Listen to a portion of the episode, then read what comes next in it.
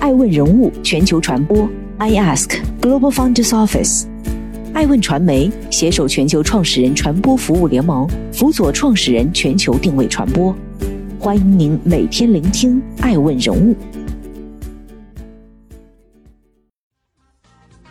Hello，大家好，欢迎大家的守候。本期播出的是爱问全球人物盘点，头疼大战再次爆发，诺辉健康宣布赴港上市计划。世界首富亚马逊 CEO 贝索斯即将卸任。欢迎继续聆听《守候爱问人物全球传播》，正在播出的是《爱问全球人物盘点》，头疼大战再度爆发。入选2020全球创始人大会最具影响力创始人五十强榜单的数字生活打造者张一鸣与科技向善野望者马化腾之间的头疼大战。在本周频频登上热搜。二月二号，抖音一纸诉状将腾讯告上北京知识产权法院，上诉理由为腾讯垄断，要求法院判令腾讯立即停止垄断行为，刊登公开声明，消除不良影响，并赔偿抖音经济损失及合理费用九千万元。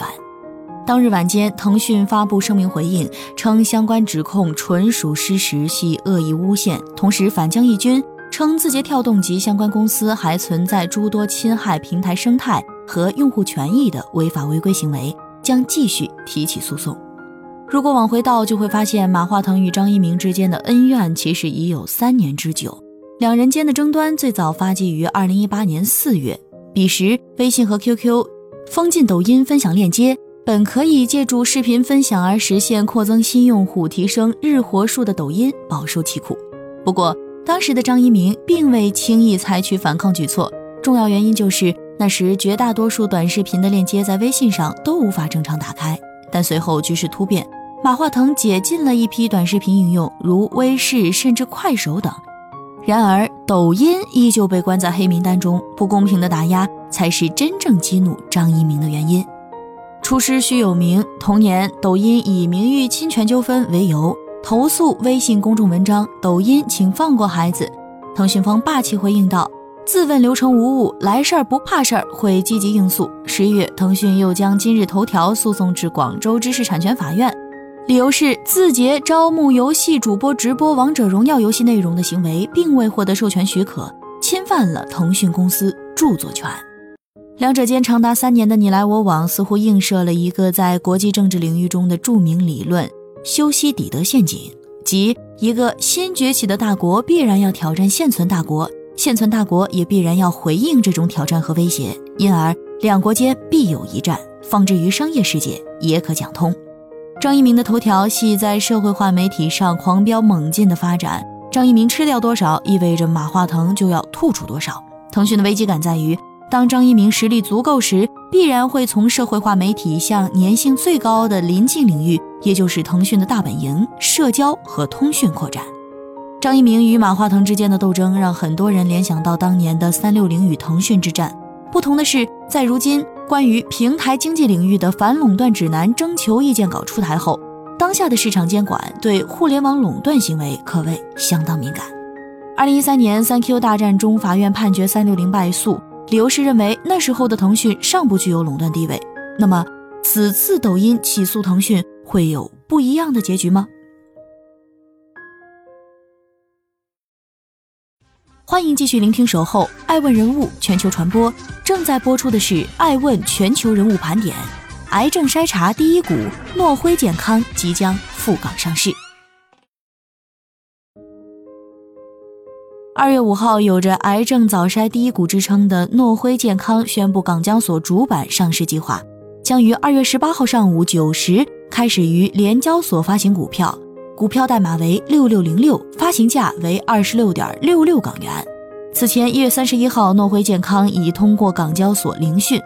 公开资料显示，诺辉健康成立于二零一五年，专注于设计开发。高发癌症的居家早筛测试即将其商业化。诺辉健康旗下拥有两款自主研发的癌症筛查测试，噗噗管和肠胃清两项产品也是该公司的主要收入来源。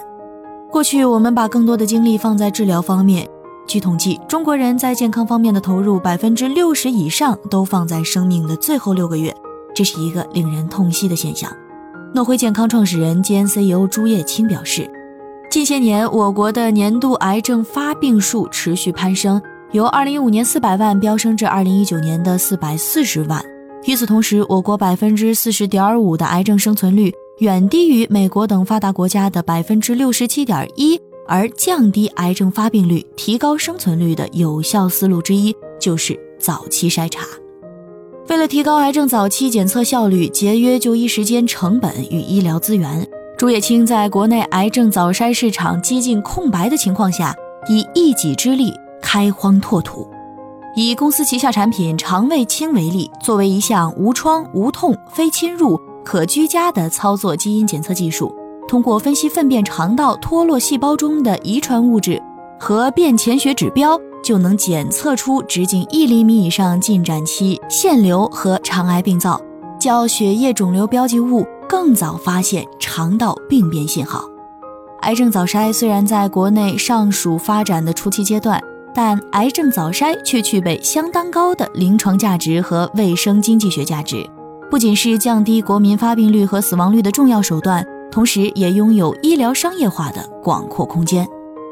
以癌症早筛领域的标杆公司美国公司精密科学为例，十年间公司上涨三十六倍。预计未来十年内，中国癌症早筛市场空间将高达一千六百二十亿元。而诺辉健康作为国内目前持有国药监局批准的中国早筛第一证的先行者，无疑拥有着明确的垄断优势，壁垒坚固。不过，就另一个层面来看，由于当前并没有其他同赛道的竞争产品获批，也就意味着诺辉健康需要独自承担教育市场的费用。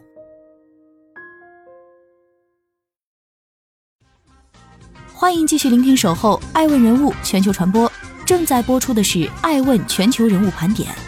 国产隐形矫正品牌时代天使赴港上市。据媒体报道，牙科隐形矫治解决方案提供商上海时代天使医疗器械有限公司近日已向港交所递交上市申请，高盛中金为其保荐人。招股书显示，二零一八年、二零一九年时代天使的营收分别为四点八八亿元和六点四六亿元，同比增长百分之三十二点三八。二零二零年前三季度营收六点零一亿元，二零一九年同期营收为四点八五亿元。同比增长百分之二十三点九二，近三年合计营收十七点三五亿元。时代天使赴港上市的背后，与国内蓬勃发展的正畸市场有关。据了解，中国隐形正畸市场已经成为世界第二大市场。就零售销售收入而言，中国市场规模已经由二零一五年的两亿美元增长至二零一九年的十四亿美元，复合增长率为百分之五十六。市场虽大，但头部效应却十分明显。按截至二零二零年九月三十号止的九个月达成案例计量，前两大市场参与者的市占率总计为百分之八十二点三，同期时代天使的市场占有率约为百分之四十一点三。另一家隐形矫治龙头则是 Align Technology 在中国的独资品牌隐适美。时代天使创始人李华敏二零零三年创立时代天使，当时国内正畸市场尚未发育，几年间公司并未有任何起色。时代天使一度遭遇投资人撤资、团队大规模出走等种种至暗时刻，直到二零一零年，李华敏拿到奥博资本领投的六百六十万美元融资，才将公司从死亡边缘拉回，慢慢成长到如今的规模。据悉，此次赴港 IPO，时代天使拟将募资的资金用于创美基地新生产设施和研发中心。提升研发能力以及为内部和合作研发项目提供资金，扩大内部销售团队，并为销售人员提供培训课程等用途。欢迎继续聆听《守候爱问人物全球传播》，正在播出的是《爱问全球人物盘点》。杰夫·贝索斯辞任亚马逊 CEO。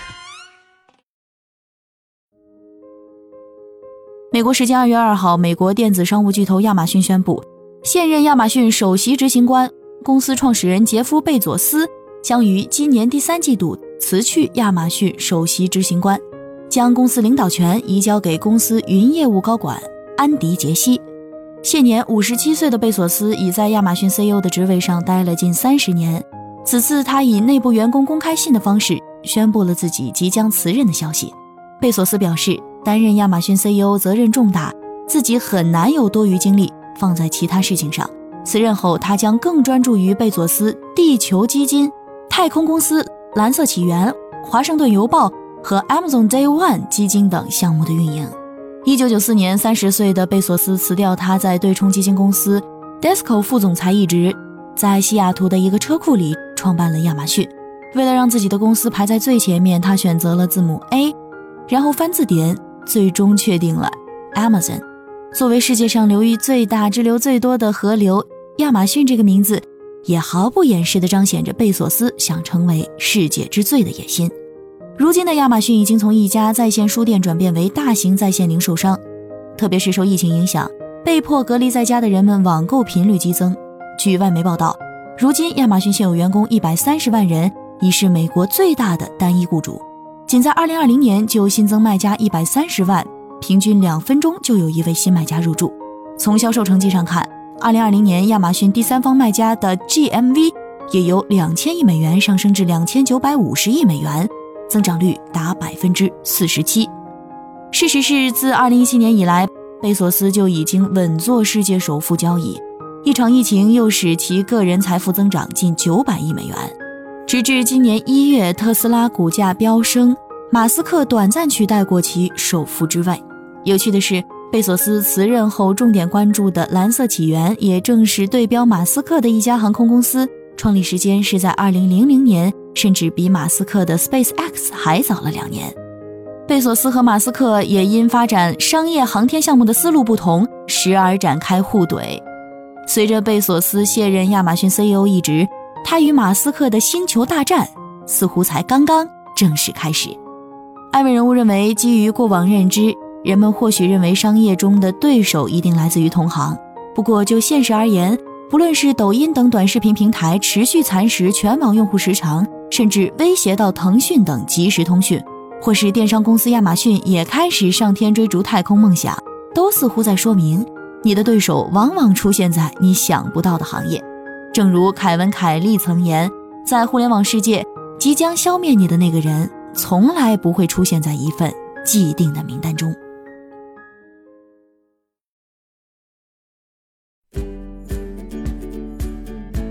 多顶级人物，欢迎关注每周六晚十一点海南卫视，同步在学习强国 APP 直播。更多完整内容，欢迎关注爱问官网 iask-media.com。更多精彩内容，也可以搜索爱问人物抖音号 iaskleaders。爱问人物全球传播